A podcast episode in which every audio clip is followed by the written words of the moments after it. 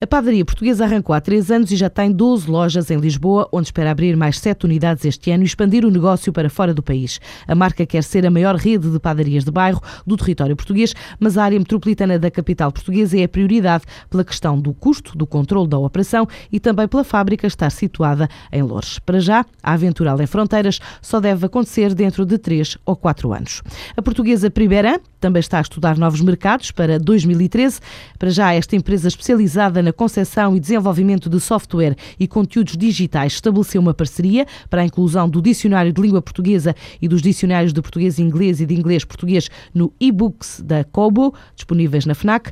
A empresa analisa ainda parcerias e clientes em destinos como Angola e Espanha, depois dos primeiros passos dados no Brasil e as perspectivas para outros destinos da América Latina, diz Carlos Amaral, o presidente executivo da Primeira. Ainda não não, digamos, não concretizamos ainda nenhum negócio aqui em Espanha, mas mesmo os próprios, o nosso próprio parceiro, neste momento acredita mais uh, também no, nos mercados uh, da América do Sul, de língua espanhola, onde, onde esperamos também no, durante o próximo ano conseguir os primeiros negócios. Ainda tivemos uma foram os nossos produtos apresentados através de um parceiro nosso no Brasil, eh, na Colômbia, portanto, produtos para a língua espanhola, e o mês passado em que tivemos na feira da IFRA em, Frankfurt, fomos abordados por uh, alguns clientes, nomeadamente do México, da Argentina, onde julgo que há mercado também para aquilo que nós fazemos temos é que encontrar os parceiros certos. Normalmente o que temos visto é que estes parceiros acabam por, eh, por estar aqui em Espanha, portanto são empresas espanholas que estão a vender naqueles mercados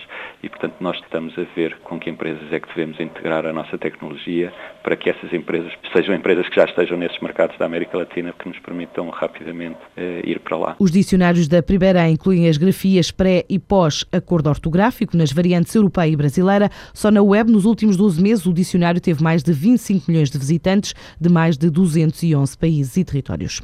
Um projeto de uma aluna portuguesa da Universidade da Beira Interior sobre plataformas jardinadas para cobrir edifícios foi distinguido pelas agências espaciais norte-americana e europeia em Maryland, nos Estados Unidos.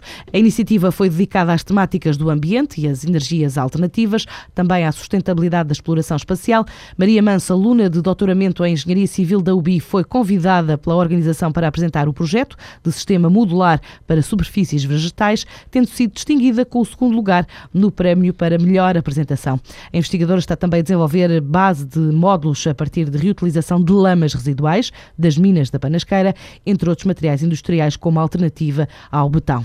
A presença da investigadora na sessão da NASA teve o apoio de uma bolsa de estudo da Fundação Luso-Americana.